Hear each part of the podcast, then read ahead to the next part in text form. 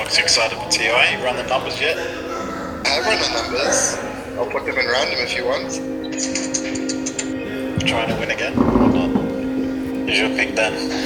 EG? No. No? I, I'm engineering random, I think. Yeah. Natürlich, was braucht man in der Zukunft? Zum Beispiel im Moment Daten. Entschlüsseln beruht darauf, man kennt das geheime Passwort. Aber wenn man jetzt ein schnelleres Verfahren findet, könnte man alle Geheimnisse lesen, ohne dass man das geheime Passwort kennt. Alle Verschlüsselungen von heute praktisch in, in Nullzeit brechen. Das ist wirklich, was in der Informatik passiert, solche neuen Verfahren halt zu entwickeln. Alright, let's, uh, let's get going. Yeah. Check the link here. Die Programmierer. Eine besondere Spezies und ihre Haltung. Uh, Ein Feature von Anja Kempe.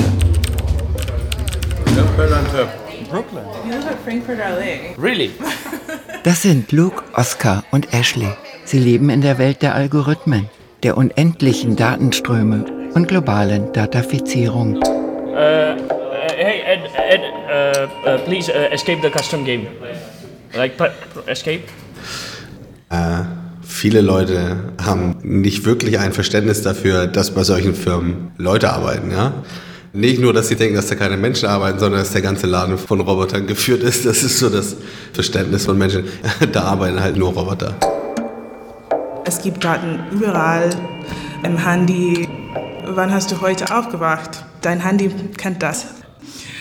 Wie wissen wir das oder warum wissen wir das? Hier sehen wir Linien. Ne? Sie sind Codes. Wir nehmen die Daten rein. Eines ist sicher, Algorithmenbauer sind empfindlich. Diese Geschöpfe müssen sich wohlfühlen, sonst können sie nicht arbeiten. Wenn sie sich unbehaglich fühlen, drehen sie ab. Dann fallen ihre Köpfe auf die Tastaturen.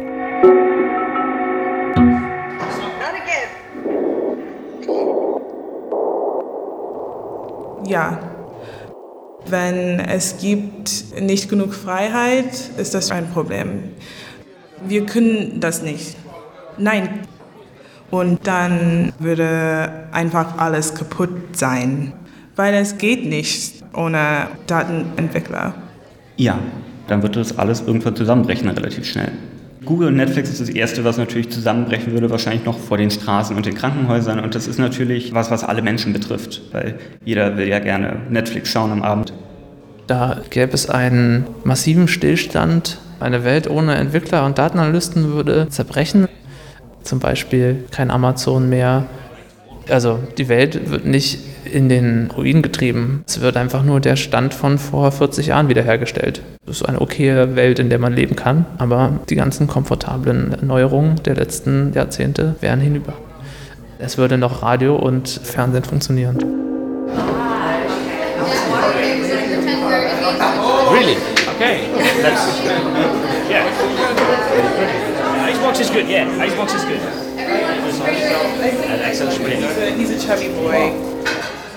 Viel los ist im Wohlfühlbereich des Berliner IT-Konzerns, für den Luke Ashley und die anderen arbeiten. Amir bereitet sich einen Tee zu. Auf seiner Tasse sieht man eine Abbildung von Killjoy, der Spielverderberin, einer Heldin eines populären Computerspiels, in dem es Angreifer und Verteidiger gibt. Killjoy, die Spielverderberin, ist eine gute. Sie ist eine Aufklärerin, etwas moderner gesagt, eine Aufpasserin. Sie hat das Gelingen des Ganzen im Sinn. Killjoy, die Aufpasserin, würde sagen, Big Data Techies sind der festen Überzeugung, dass die Menschheit sie dringend braucht und dass die Menschheit das selbst gar nicht wirklich einschätzen kann, weil die meisten Menschen, auch und gerade die Jüngeren, sich überhaupt nicht auskennen mit Big Data und mit Algorithmen. Sie wissen nur, wie sie Instagram, TikTok und Netflix anbekommen. Amir rührt seinen Tee um. Er war sechs Jahre lang bei Google in Mountain View, Kalifornien. Es gibt in der Tat Menschen, wenn sie mal jemanden sehen wie mich, der bei Google da auch gearbeitet hat. Vor sieben Jahren war das noch was sehr Besonderes und da gab es große Augen. Er hat gesagt, was machst du denn da? Und da konnte ich mir alles ausdenken, was ich den Leuten erzähle. Ich habe den Leuten teilweise erzählt, dass ich da sitze und wenn Leute Suchanfragen eingeben, dass ich händisch die Suchanfragen da zurück eingebe. Und die Leute haben es mir auch geglaubt. Wir haben einen tollen Ausblick. Das ist ja hier alles ein loftartiges Riesengebäude mit bodenhohen Fenstern. Also einfach auch mal Gedanken ein bisschen treiben lassen. Die Office Managerin macht eine Führung. Wie sieht es aus in den Räumen der Algorithmen? So, hier ist Kaffeemaschine mit allem drum und dran. In Deutschland gibt es rund 900.000 Programmierer und Entwickler. Im europäischen Ranking steht Deutschland damit auf Platz 1. Weltweit sind es rund 27 Millionen. Doch Programmierer sind nicht Programmierer. Es gibt Programmierer, die arbeiten an Oberflächen. Ihre Programmiersprache heißt HTML zum Beispiel. Und es gibt Programmierer, die operieren in den Tiefen der Datenströme. Das sind die wenigsten. Von insgesamt 27 Millionen Programmierern beherrschen global nur 6 Millionen komplexe Eingriffe in Datensätze, sind vertraut mit Big Data und oder Advanced Analytics. Das heißt mit Algorithmen, die beispielsweise zum Ziel haben, Datenanalysen und definierte Vorhersagen zu machen. Etwa darüber, wie das Wetter wird, wie ein Fußballspiel ausgehen könnte, was Leute im Internet kaufen werden, welche Vorlieben diese Leute haben und mit welchen persönlichen Einstellungen und finanziellen Verhältnissen zu rechnen ist. Noch weiter treiben ist die Großmeister der Data-Szene. Sie entwickeln Algorithmen, die am Ende sich selbst erschaffen können. Algorithmen, die Algorithmen programmieren. His code is very German, is it? Yeah. Big Data Techies sind Hardcore-Spezialisten. Denn in jede digitalfreie Lücke des gesellschaftlichen Lebens passt noch ein Algorithmus. Im Wohlfühlbereich des Berliner IT-Konzerns können sie sich erholen. Ihre Köpfe liegen nicht auf den Tastaturen. Ich liege hier auf so einer typischen Liege, wo man eigentlich eher kniet als liegt. Mit dem Gesicht, wie man vielleicht auch hört, in ein so ein typisches rundes, ausgeschnittenes Kissen. Das war ein Hingucker auch auf der Jobbeschreibung. Ich finde das ja ein bisschen übertrieben, also wichtig auf keinen Fall. Aber wenn es schon mal da ist, lässt man sich das auf jeden Fall auch gefallen. Ja, und hier sehen Sie unseren Ruhebereich. Die sind Yoga-Matten, hier kann man sich ein bisschen entspannen. Hier haben wir auch einen Massagesessel, kann man jederzeit draufgehen. Die Stelle der Office Managerin wurde ausgeschrieben als Happiness Managerin. Ja, mein Name ist Devaki Dörfler. Ich bin Happiness Managerin. Ich bin als Feelgood Managerin eingestellt worden. Happiness Manager ist ein anderes Wort dazu. Ich bin ausgebildete Coachin und Mediatorin. Und ja, habe ich gesagt, das mache ich mal. Weil es ist ja auch wichtig, dass sich die Leute wohlfühlen, dass wir uns was ausdenken, dass sie gerne kommen. Devaki Dörfler soll sich um gute Stimmung im Konzern kümmern. Das ist ihre Aufgabe. Wir überlegen uns verschiedene Teambuilding-Maßnahmen. Dazu gehört eine Masseurin, die hier regelmäßig kommt. Und da kann sich jeder melden, der gerne sich behandeln lassen möchte. Das kommt auch ganz gut an. Kaum jemand ist über 30. Das Durchschnittsalter der Programmierer liegt bei 24 Jahren. Bis auf wenige Ausnahmen sind es Männer. Sie kommen aus der ganzen Welt. Indien, Niederlande, Polen, Vereinigte Staaten. Sanket aus Indien nickt. Ja, Sri Lanka, Spanien, Brasilien und ich aus Indien. Sanket, S-A-N-K-E-T. Vor den hohen Fenstern liegen Bodenkissen. Johannes und Julius haben Platz genommen auf den Sitzgelegenheiten mit Getränken in den Händen. Also unser Chef sorgt schon dafür, dass wir uns hier sehr wohlfühlen. Wir kriegen kostenlose Getränke, nicht nur Wasser und Tee, sondern halt auch Softgetränke wie Cola oder ähnliches. Es gibt Erdbeeren, es gibt Eistee, es gibt Kaffee, Tee, alle solche Sachen, damit man sich einfach ein bisschen wohler fühlt. Also ich trinke tatsächlich nur Wasser. Vegan, vegetarisch, also da ist für jeden immer was dabei und wird auf jeden Rücksicht genommen. Es kommt regelmäßig ein Masseur, wo wir uns dann während der Arbeit massieren lassen dürfen, um halt auch ein bisschen lockerer zu bleiben und so. Wichtig für mich ist immer Spaß bei der Arbeit zu haben. Ich will Spaß haben und dann mache ich es natürlich gerne. Julius hat Wirtschaftsinformatik studiert und arbeitet seit ein paar Monaten hier. Ich kenne mich noch nicht so gut in der Arbeitswelt aus, ist jetzt hier mein erster Beruf. Was ich jetzt zurzeit mache, mache ich gern, aber es kann gut sein, dass ich irgendwann in eine andere Richtung gehe. Das kann ich jetzt noch nicht sagen, wo ich noch landen werde. Ich habe ja noch sehr viel vor mir, aber es wird sehr viel dafür getan, dass wir uns hier wohlfühlen im Büro, wir morgens aufstehen und sagen, boah, ich habe richtig Lust zur Arbeit zu gehen, wird bestimmt wieder ein guter Tag. Also klar ist der Boss eine andere Generation, wesentlich älter, aber wir duzen uns und klar äh, ist auch jemand, mit dem man mal auch mal hier und da einfach ein bisschen Smalltalk quatscht und so, um halt zu sehen, dass er nicht jemand ist, mit dem man gar nichts machen kann, dass er direkt über einem steht, so gesehen, sondern dass er auch ein ganz normaler Mensch ist. Für mich ist wichtig, dass mein Chef mir Feedback gibt. Lob, Wertschätzung generell sind immer positive Einflüsse für mich, weil ich dann automatisch mehr Spaß an der Arbeit habe.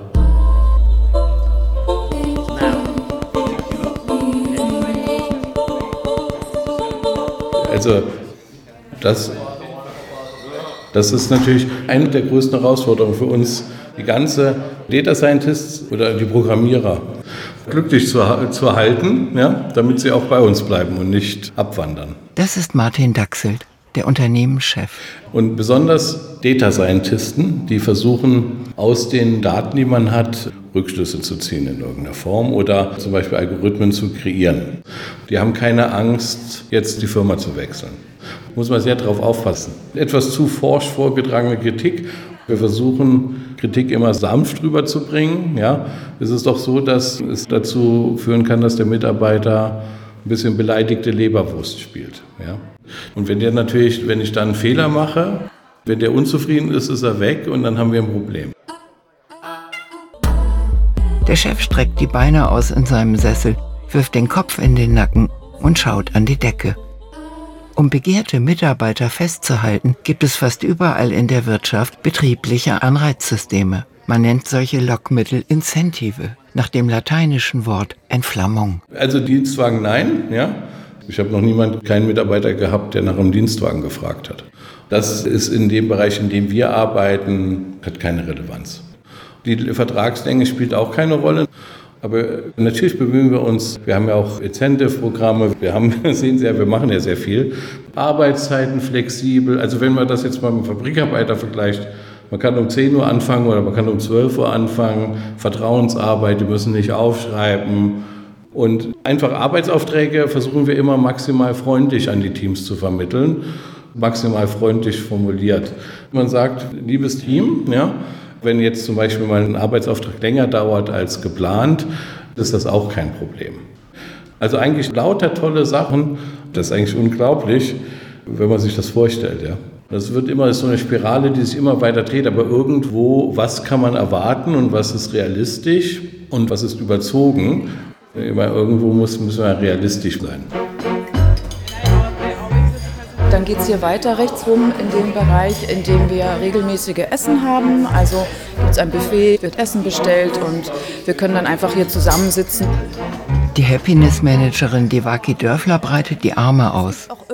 Die Buffets sind opulent. Man sieht Falafelberge, riesige Platten mit Kebab und Baklava, gebratene Sardellen und Ketchup. Türkische Küche, das haben wir eigentlich in regelmäßigen Abständen. Und da haben wir allerlei, natürlich für Vegetarier auch was dabei, für die Veganer auch was dabei, aber ansonsten auch noch ordentlich mit Fleisch, wie die türkische Küche halt ist. Ja, und da kann man sich hier mal bedienen, ne? Julius, Ashley und die anderen am großen Buffet greifen zu. Essen kann man, wann man will. Es ist rund um die Uhr etwas da, wegen der flexiblen Arbeitszeiten. Luke am Veganer-Buffet fällt eine ölige Olive auf die Hose, was ihm nichts auszumachen scheint. Er trägt einen schwarzen Anzug, etwas knittrig und durchgenudelt und ein weißes Leinenhemd mit Stehkragen. Wait, were you speaking Dutch though? No. Oh, okay. We're not speaking English. Wir sind ja wir sind im Bereich E-Sports tätig. Das heißt Spiele, die als Sport gespielt werden. Jeder kennt ja Computerspiele. Und wenn bei Computerspielen zwei Teams gegeneinander spielen, ist das E-Sports. Das ist ein Profisport heute, also gibt es Profispieler.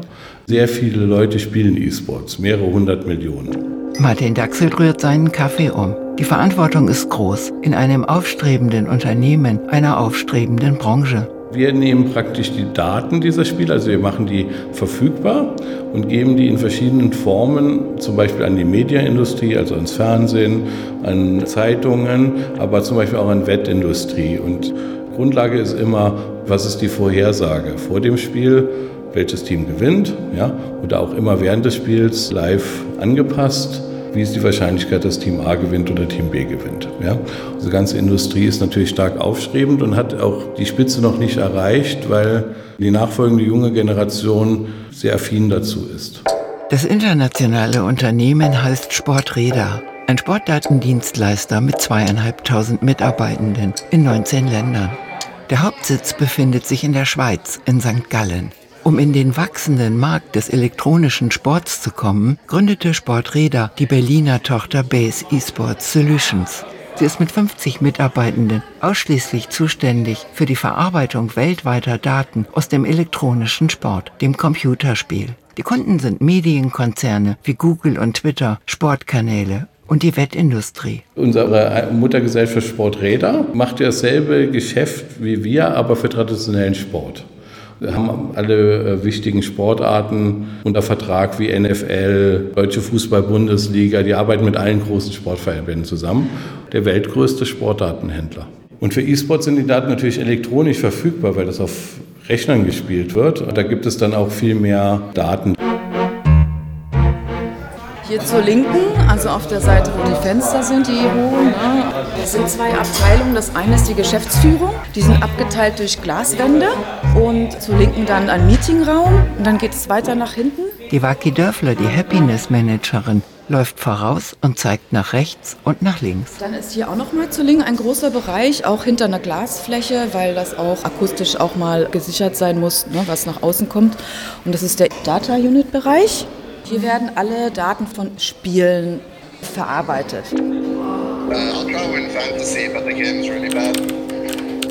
Die Data Unit ist abgedunkelt. Nur die Displays werfen Licht in den Raum. Die begehrten Fachkräfte bearbeiten die Tastaturen. Ihre Blicke kleben an den Bildschirmen. Da sind wir auf jeden Fall am Drücker. Da ist die Intuition da und da ist auch dann die Lust da, sich damit zu beschäftigen und das macht mir besonders Spaß. Killjoy, die Aufpasserin, würde sagen, Big Data Techies sind libertäre Freigeister. Mit den Geldvermehrungsmodellen globaler Tech-Konzerne können sie gar nichts anfangen. Sie verkörpern eher das, was der Google-Konzern bis 2018 in seinem Unternehmenskodex festgeschrieben hatte. Sei nicht böse. Sie wollen gute Menschen sein und möchten die Welt angenehmer und auch besser machen.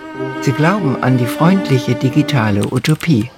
Und Killjoy, die Aufpasserin, würde mutmaßen, dass wirkungsvolle gesellschaftliche Kontrolle und demokratische Mitgestaltung der Big Data Wirtschaft nicht von außen aus der Gesellschaft entsteht, sondern von innen. Dort, wo die Leute sich auskennen mit Datenströmen und Algorithmen. Killjoy würde in Erinnerung rufen, dass es Computer und die Verarbeitung von Digitaldaten erst ein halbes Menschenleben lang gibt und Smartphones erst seit ein paar Jahren und dass die Ahnung von den ungeheuren Möglichkeiten, die im Big Data und im Boom der Algorithmen stecken, das Menschenvolk noch gar nicht in kritische Aufmerksamkeit versetzt, sondern dass das Menschenvolk sich noch in der Ära des erschrockenen Duldungszustands befindet. Als ominöses Ding ist der Algorithmus dann natürlich in den normalen Sprachgebrauch übergegangen, um auch wahrscheinlich so eine Art Blackbox zu symbolisieren was es natürlich für den Programmierer nicht ist. Naja, Algorithmus ist, ist einfach so ein, so ein, Schlagwort geworden, denke ich. Algorithmen sind im Endeffekt Arten, wie man Sachen ausrechnet. Bei uns geht es darum, dass man erstmal die Daten sammelt. Algorithmus ist ja eher auch ein schwieriges Wort. Ich benutze das Wort Algorithmus selten, weil ich das halt überbewertet finde. Ein Algorithmus ist das, was man jederzeit macht was Datenanalysten machen, was Programmierer machen, um das Leben zu vereinfachen oder um große Dinge möglichst effizient zu machen. Mehr ist da nicht dabei. Algorithmen sind was, was Menschen geschrieben haben, wie zum Beispiel ich. Also der Algorithmus ist nichts Eigenständiges, was unabhängig von den Menschen lebt, was sich verselbstständigen kann. Das wird natürlich einfach komplexer mit der Zeit. Also es kann dann schon sein, dass ein Algorithmus ein Ausmaß annimmt, wo eine Person das nicht mehr ausreicht, um es zu verstehen. Also die Art, wie Google Seiten anzeigt, ist, da werden ganz viele Faktoren, die bei Google Signale genannt werden. Diese Signale werden alle in einen Topf geschmissen, dann kommt nachher eine Zahl raus. Das ist ein Rank. Wir nehmen folgende Signale in Betracht, um zu sagen, welche Seite ist die wichtigste. Deshalb sprechen immer alle vom Algorithmus, weil sie alle wissen wollen, wie der funktioniert. Das ist das große Katz-und-Maus-Spiel, was Google seit Jahrzehnten macht. Amir mit einer Tasse Tee in der Hand und sechs Jahre bei Google zeigt auf dem Bildschirm. Man sieht aneinandergereihte Codes in bunten Farben. Dieser Algorithmus, witzigerweise, hat sich im Laufe der Zeit natürlich immer weiter entwickelt. Ist jetzt zu diesem Zeitpunkt so komplex, dass auch keine eine Person den mehr kennt. Und der Teil der, der Googler, die wirklich, wirklich Einblick haben in das, was, was da komplett passiert, ist ja auch streng geheim. Gibt es auch sehr viele verschlossene Türen. Bei Google ist es in der Tat so, dass es äh, ganz oben ein sehr kleines Team, ein überschaubares Team gibt, das quasi einen Gesamtüberblick hat und dann äh, sehr viele Teams unter sich managt, die nur einen Teileinblick haben, ja, für einen bestimmten Teil. Die wissen nur in ihrem Bereich was und außerhalb dieses Bereichs dürfen die anderen auch gar nichts wissen. Aber den einen Algorithmus, den gibt es quasi, ja, aber den, gibt, den, den kennt kein einer Mensch mehr. Ja, der ist so komplex geworden, der muss so viele Daten verarbeiten, das, ist, äh, das, das, das geht weit über das hinaus, was, was ein Mensch da, da verantworten kann.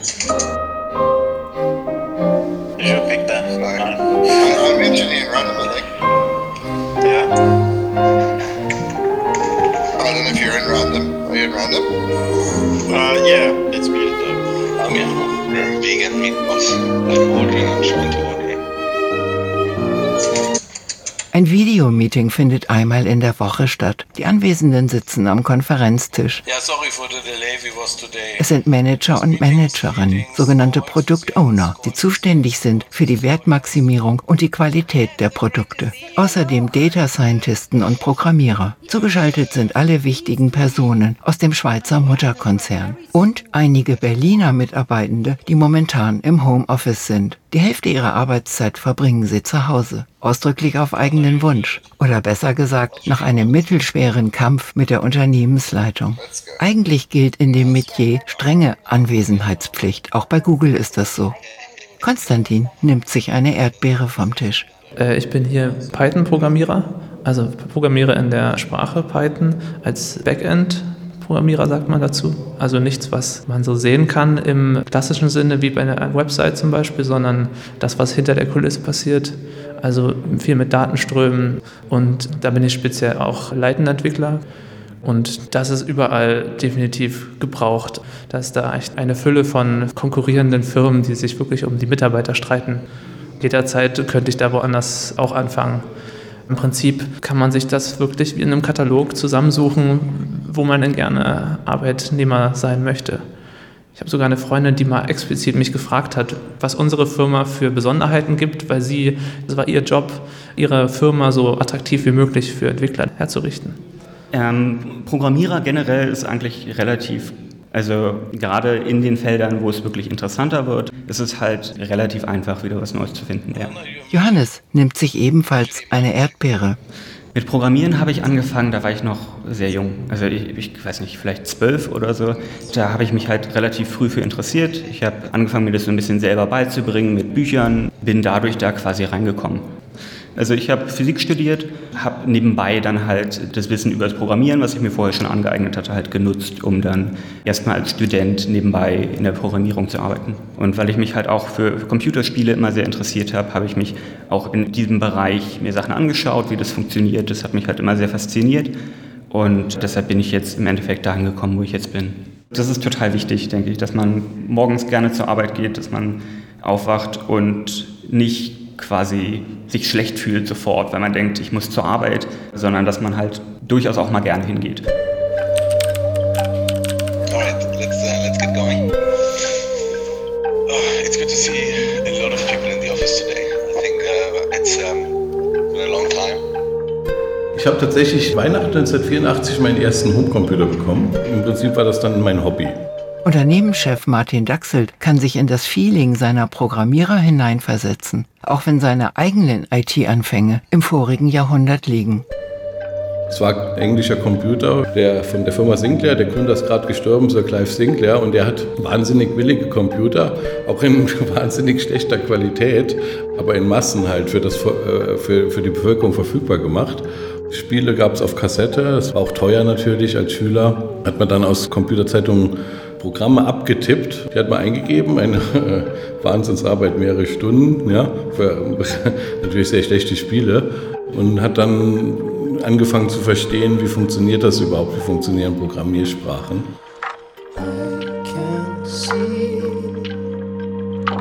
Also ich bin immer da sehr autodidaktisch gewesen. Also ich habe Mathematik studiert und habe dann eine eigene Firma gegründet. Da kam das Internet ja auf. Also an den Unis gab es schon Internet, aber für Privatkunden kam das gerade erst zu AOL. Dann gab es ein paar Internetprovider in Deutschland und ich habe ein paar Kollegen an der Uni gehabt, da haben wir gesagt, warum gründen wir nicht einen Internetprovider? Dann haben wir einen Internetprovider gegründet, hatten dann nachher auch 20 Mitarbeiter. Und weil wir dann gute Kontakte hatten in der Szene, dann haben wir den Auftrag bekommen, Click and Buy zu entwickeln. Da habe ich zum Gründungsteam gehört. Bei Click und Buy. First Click, Click and Buy. Das war das erste Zahlungssystem, erste Internetzahlungssystem in Deutschland. Und das Geschäft heute ist ja alles Entertainment, ja. Das ist ja heute das Geschäft, ja. Facebook, ja. Instagram, TikTok und so weiter. Jetzt ist die Frage, was kommt jetzt? Weil natürlich noch ein TikTok, noch ein Facebook, ja, macht ja eigentlich wenig Sinn. Jetzt ist die Frage, was ist der nächste große Hype?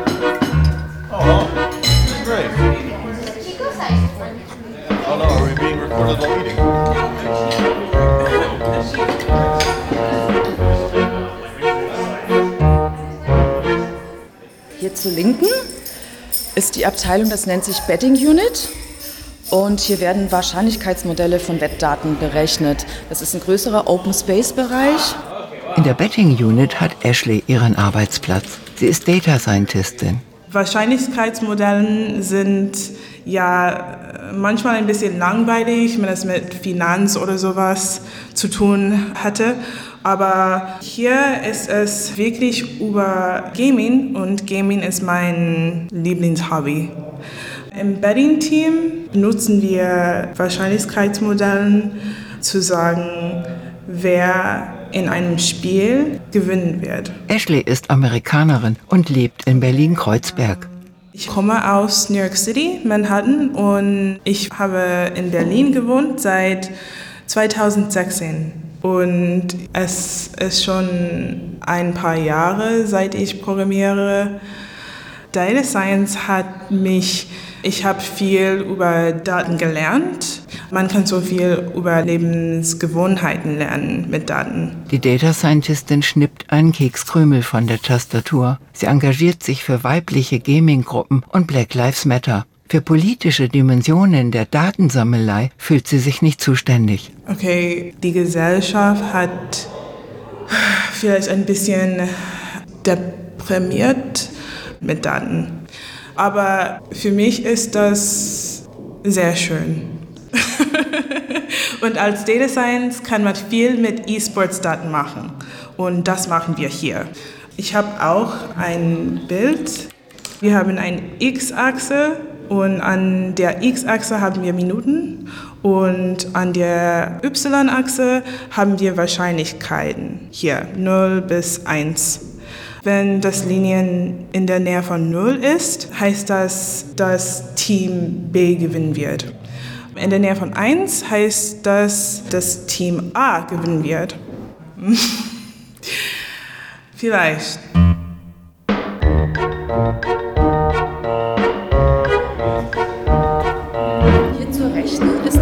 Open Space Bereich. Die Happiness Managerin Devaki Dörfler hat ihre Führung durch die Räumlichkeiten des Unternehmens fast beendet und ist nun ganz hinten angekommen, im heiligen Space. Hier, die ist ein bisschen lebendiger, ist ja klar, weil hier wird gespielt, also E-Gaming, ne? das ist ja das, was wir auch verkaufen und die Leute, die hier arbeiten, spielen auch sehr gerne. Und ja, die sind ganz gerne dabei und hören dann auch gar nicht mehr auf.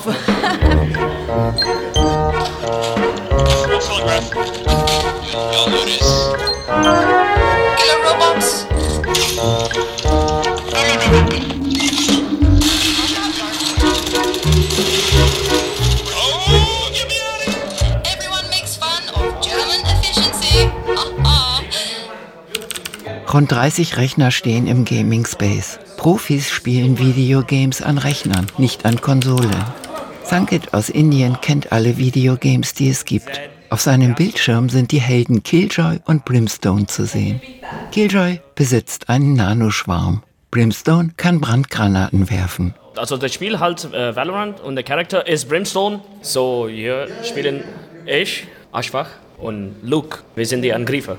Und die Verteidiger sind Bruno, Oscar, Pascal, er spielt von zu Hause und Edmundo, er spielt auch zu Hause. Weltweit werden mit Videospielen und Gaming-Netzwerken jährlich rund 136 Milliarden Dollar erwirtschaftet. Seit dem ersten Covid-Jahr 2020 macht die Gaming-Branche anders als viele andere Industrien deutlich mehr Umsatz als vor Corona.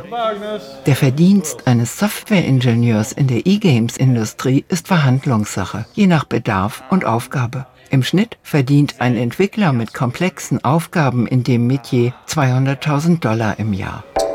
Yeah, oh shit, okay, settings. Yes, yes. Johannes und Konstantin sitzen mit ihren Dolby Headphones an den Schirmen im Gamespace.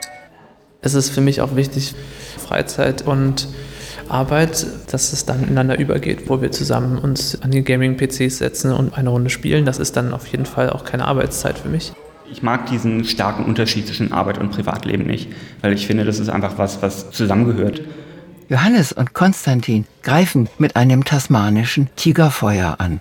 Ashley und Julius verteidigen sich mit einer Nanoschwarmgranate. Die Nanobots bringen die Gegner zum Weinen.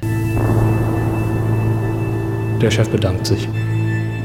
Klar gibt es einige Dinge, die dann halt gemacht werden müssen. Das ist, hier gibt es auch manchmal Sachen, wo gesagt wird, ey, bis Ende des Tages das fertig machen. Gibt es Prioritäten, Deadlines und so, aber ich spüre da keinen richtigen Zwang, keinen Druck. Habe noch nie irgendwas von Abmahnung mitbekommen oder so ähnlichen. Also wenn du das bis heute nicht schaffst, dann gibt es eine Abmahnung und danach fliegst du raus, sondern mach bitte das zum Ende der Woche. Dann setze ich mich ran und wird sich bedankt und so. Und ich fühle mich halt wertgeschätzt und weiß, dass ich weitergeholfen habe und das ist für mich super. Aber dann mit Abmahnungen oder Ähnlichem zu drohen, denke ich, würde damit nicht gut weiterarbeiten können, halt dieser ständige Druck. Und das wäre ein Grund für mich zu gehen. Ja, die Atmosphäre sehr schön, frei, es ist viel Spaß auch natürlich. Hier stimmt das. Und es ist sehr wichtig für mich, in so ein Büro zu arbeiten. Arbeit ist nicht mein ganzes Leben. So, wenn ich im Büro sein müssen, dann brauche ich auch ein bisschen Community. Zum Beispiel spielen wir alle Videospiele. Für uns ist das sehr schön. Wir arbeiten auch natürlich, aber Spielen ist auch für uns sehr wichtig. Wir sind auch alle mh, ziemlich jung und das ist auch sehr schön. Hier gibt es ein sehr starkes Work-Life-Balance. Das heißt, man arbeitet nicht zu viel und ja, für Leute, die auch nicht so gut mit viel Arbeit, es ist sehr angenehm.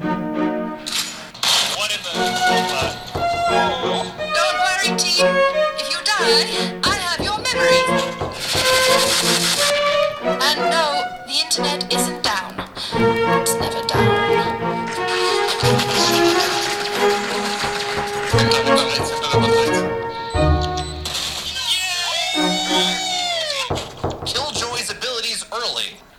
Nice work. Mann, ich bin tot. I'm useless. Ich bin nutzlos. Die haben sich T-Shirts gedruckt, ja, mit dem Slogan des Managements sozusagen, I'm useless, als Protest gegen das Management. Martin Daxel, der Unternehmenschef, rückt sich die Brille zurecht. Die wollen sehr, viel Mitsprache, also Mitspracherecht oder sie wollen sehr viel eingebunden sein in Entscheidungsprozesse. Ja, also das ist für die Mitarbeiter sehr wichtig. Also Nicht-Einbindung in Entscheidungsprozesse. Ja, also wenn Entscheidungen halt anders gefällt werden, als die Person sich das vorstellt, kann das dazu führen, dass die sich unwohl fühlen und das überwiegt dann ihr Denken oder ihr Gefühl. Aber wir machen keine harten Vorgaben. Es ist also nicht so, dass jemand kommt und sagt, schlage den Nagel da in die Wand, ja, sondern es ist eher so, man sagt, wir möchten ein Bild an die Wand hängen. Wie würdet ihr das denn machen? Was schlagt mal vor? Und dann sagt das Team, ja, wir würden da einen Nagel hinmachen. Oder das Team kann auch sagen, wir würden da keinen Nagel nehmen, wir würden eine Schraube nehmen. Das heißt, das Team ist sogar beteiligt, wie das genau ausgestaltet wird. Und dann kann es leicht passieren, dass zum Beispiel dass da sich eine Vorstellung entwickelt, man kann bei allem mitentscheiden. Und dann auch das Management versuchen, unter Druck zu setzen oder die Vorstellung haben, dass sie mit in Entscheidungsprozesse eingreifen, die dem Management vorbehalten sind. Und das ist ganz schwierig, wenn das mal anfängt und so hochkocht, ist es ganz schwierig, das wieder einzudampfen. Ja? Und da müssen wir natürlich, muss man, wir hätten eigentlich verhindern müssen, dass es überhaupt zu diesem Status kommt. Kann man ja ganz offen sprechen. Wir hatten ein Team, ja, die, die sind mit der Entscheidung des Managements nicht einverstanden gewesen und haben sich ungerecht bewertet gefühlt. Und dann hat sich fast so eine Art Arbeitsverweigerung äh, breit gemacht. Äh, wurde dann so eine Art Proteststimmung, wie man so einen Studentenprotest sich vorstellt. Und das ist dann der Konflikt. Für die, die Leute, die dann glauben, es ist Demokratie, es ist keine Demokratie, sondern es ist eine professionelle Firma, die Gewinnerzielungsabsichten hat. Martin Daxel hebt bedauernd die Arme. Seine Aufgabe ist es, die Interessen der Firma mit den Gefühlen der Programmierer zusammenzubringen.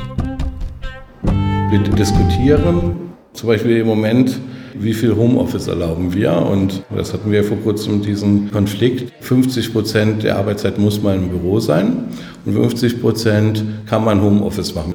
Und das hat sich schon beleidigt. Ich bin mit der Entscheidung nicht zufrieden, dass ich noch 50 Prozent ins Büro kommen muss und fühle mich deswegen schlecht. Seine Funktion als Zusammenbringer versteht er als absolut elementar, ja fundamental.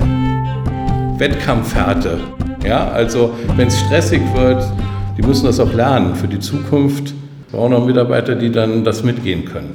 Wir arbeiten ja, das nennt sich agile Entwicklung, so heißt die Methode, die wir verwenden, die heute fast jede Softwareentwicklung verwendet. Agile Entwicklung bedeutet nichts anderes, als schnell zu reagieren auf Veränderungen, die der Markt, der Auftraggeber oder eine technische Störung vorgeben. Auch mitten in einem Flow oder Schaffensrausch kann einem Programmierer der Abbruch eines Sprints, eines Arbeitsintervalls zustoßen. Ja, der Sprint ist ja, das Team kriegt Ziele und eigentlich will man da jetzt auch nichts ändern dran. Aber es gibt natürlich immer Situationen, dass wir sagen, sorry, stoppt, was ihr im Moment macht, wir haben eine neue Aufgabe.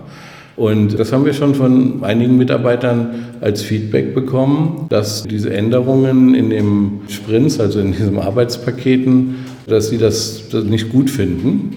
Bis es bei manchen Mitarbeitern die sagen, da würden sie, das können sie, wollen sie nicht, da gehen sie lieber irgendwo anders hin. Das ist wirklich eine Herausforderung fürs Management.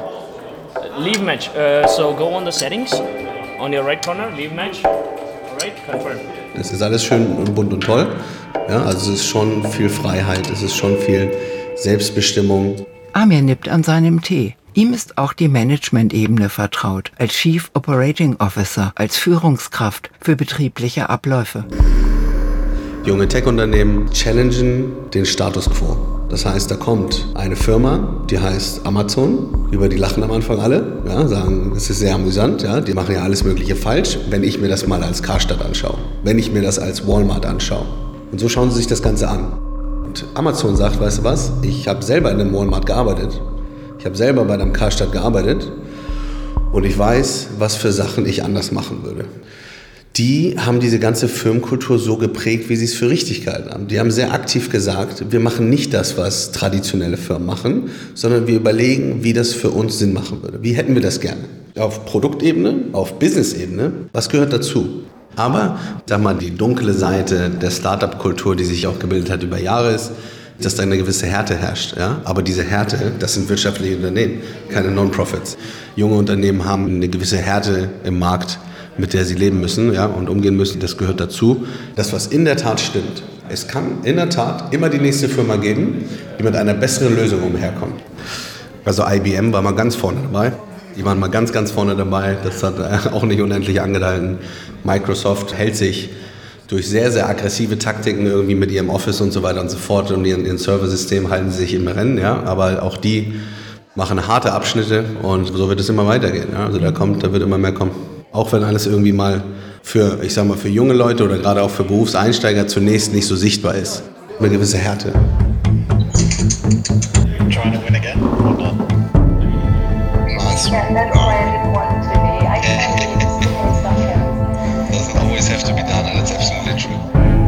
finde, dass man definitiv sich selber seine Freiheiten schaffen muss. Was ich sehr gut finde, ist, wenn alle ein bisschen Mitspracherecht haben. Das ist total wichtig. Konstantin und Johannes rühren ihre Shakes um.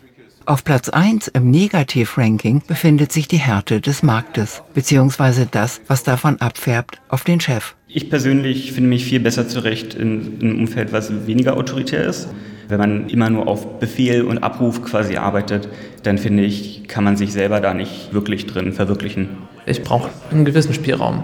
Ansonsten würde ich gehen. Wenn der Chef ein Arschloch ist. Konstantin zieht die Augenbrauen hoch. Micromanagement ist nicht erwünscht. Also ein Chef, der Micromanagement betreibt und mich aufs Kleinste kontrollieren würde, würde mich abstoßen. Wenn mir mein Chef tagtäglich auf den Bildschirm guckt und sich genauestens mit meinen Arbeitstätigkeiten auseinandersetzen möchte, ist nicht denkbar. Micromanagement ist das Überprüfen von kleinsten Arbeitsschritten als Manager bei seinen Mitarbeitern. Das kann sein von Kaffeepausen und Pausenzeiten generell überprüfen, dass genug Zeit vor dem Rechner gesessen wird, dass man gewisse Arbeitsprozesse dauernd nachhakt, ob die schon getätigt worden sind. Man kann nicht einfach sagen, ja, ich bin hier der Chef. Für mich geht das nicht. In einem modernen Team geht es einfach nicht. Ich finde das sehr altmodisch, weil es gibt so viele andere Unternehmen, wo es diese Verhalten nicht gibt. Und man kann diese Unternehmen natürlich finden. es ist auch nicht so schwer. Ich muss mir gar nichts gefallen lassen. Ich kann jederzeit einfach rausgehen und dann ein neues. Okay, challenge is up. Three, two, one, go.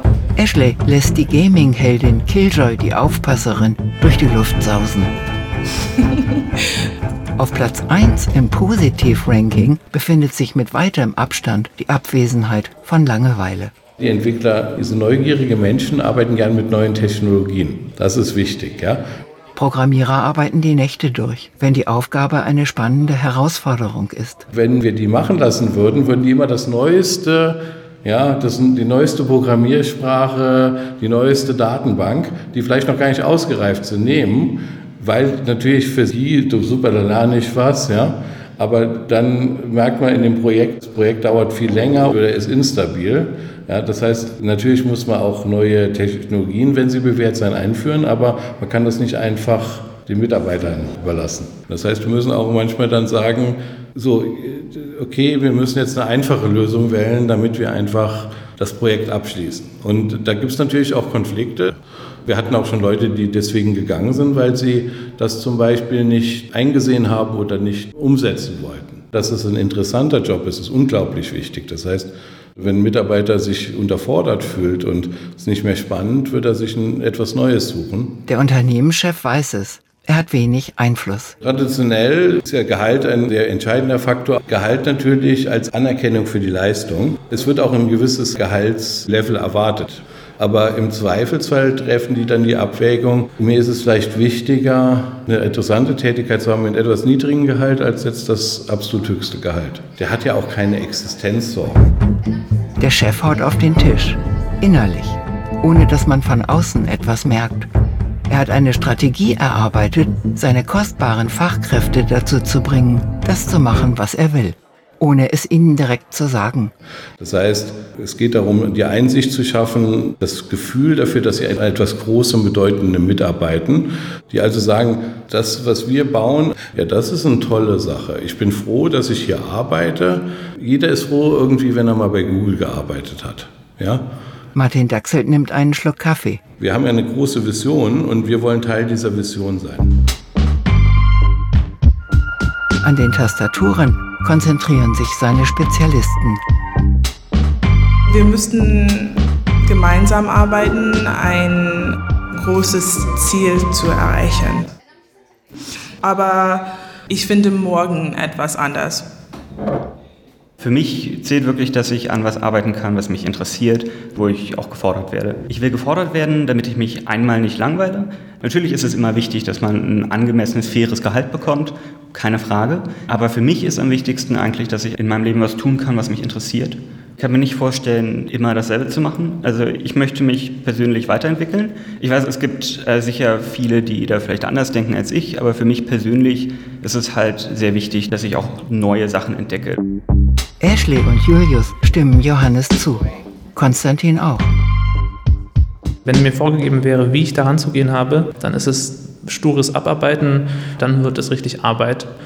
Da fehlt dann diese Kreativitätskomponente, die das spaßig macht, das für Entwickler besonders wichtig ist, sich selber damit auseinanderzusetzen, wie ich zu einer Lösung komme. Typisches Beispiel wäre dann, Programmierer hat sich hingesetzt, einen halben Tag damit verwendet, eine, eine Lösungsidee zu entwickeln, vielleicht drei, vier Vorschläge erarbeitet und dann kommt aber trotzdem die Anweisung, nein, wir benutzen dieses und jenes Programm nicht, denkt ihr mal was anderes aus oder wir machen das so, wie wir es früher auch gemacht haben.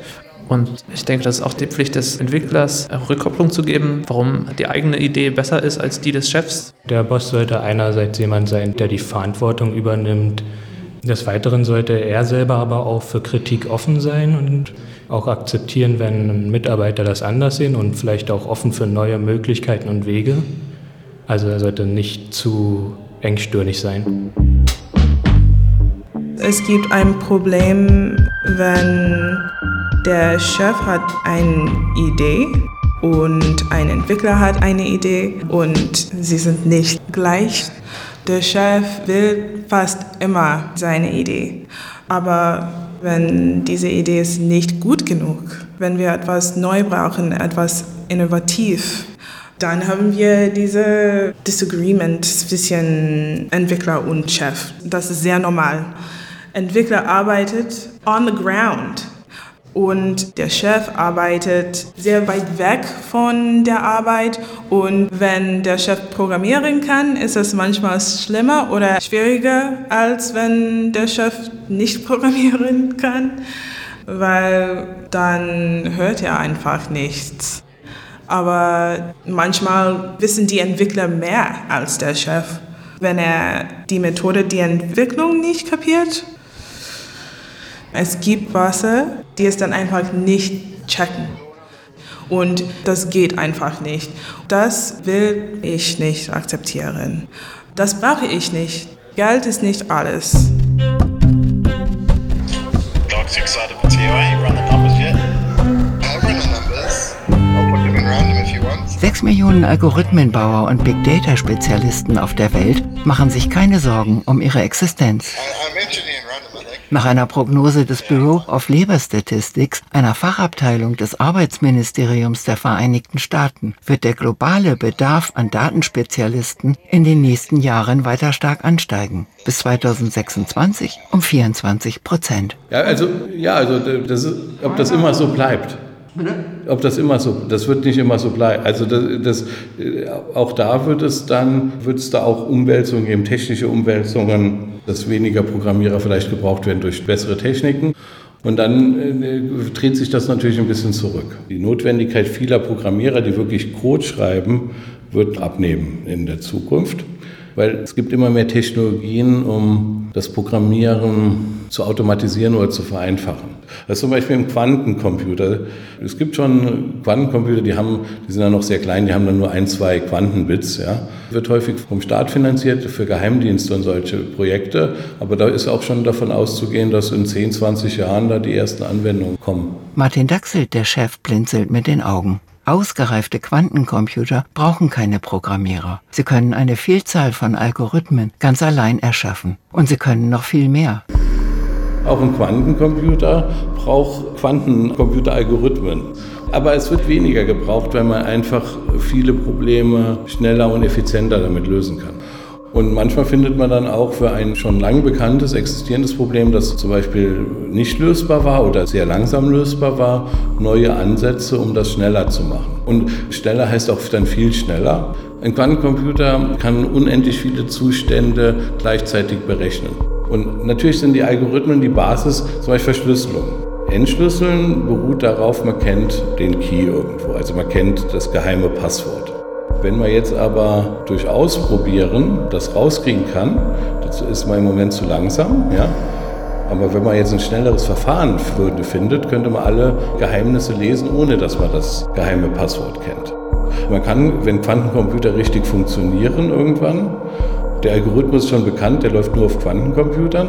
Könnte man alle Verschlüsselungen von heute in Nullzeit brechen, ohne dass man das geheime Passwort kennt. Das ist wirklich, was in der Informatik passiert, solche neuen Verfahren halt zu entwickeln.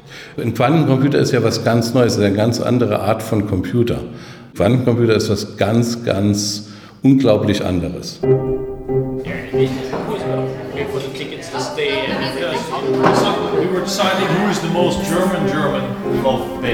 Im Wohlfühlbereich des IT-Konzerns ist Stimmung. Killjoy, die Spielverderberin, würde sagen, die freundliche digitale Utopie feiert sich mit digitalen Mitteln und schafft sich ab mit digitalen Mitteln. Die freundlichen Algorithmenbauer sind vorerst mit anderen Wichtigkeiten befasst. Johannes schnappt sich ein Falafel vom Veganer-Buffet. Amir trinkt seinen Tee. Luke fällt eine ölige Olive auf den Anzug. Konstantin und Julius essen Kebab mit Ketchup. Ashley schiebt sich ein Kissen ans Fenster. Und aus der Ferne, da winkt der Quantencomputer. Ja.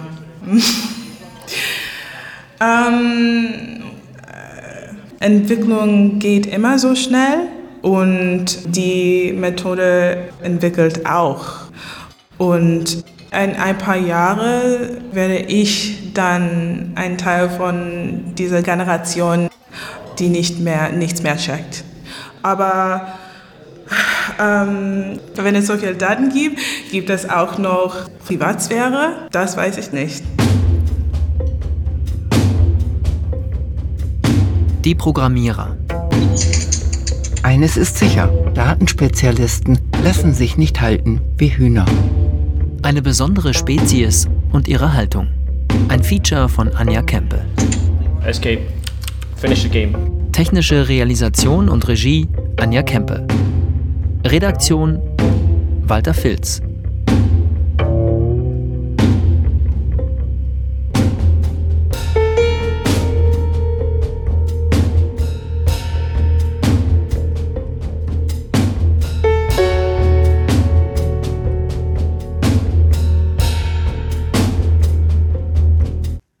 Südwestrundfunk 2022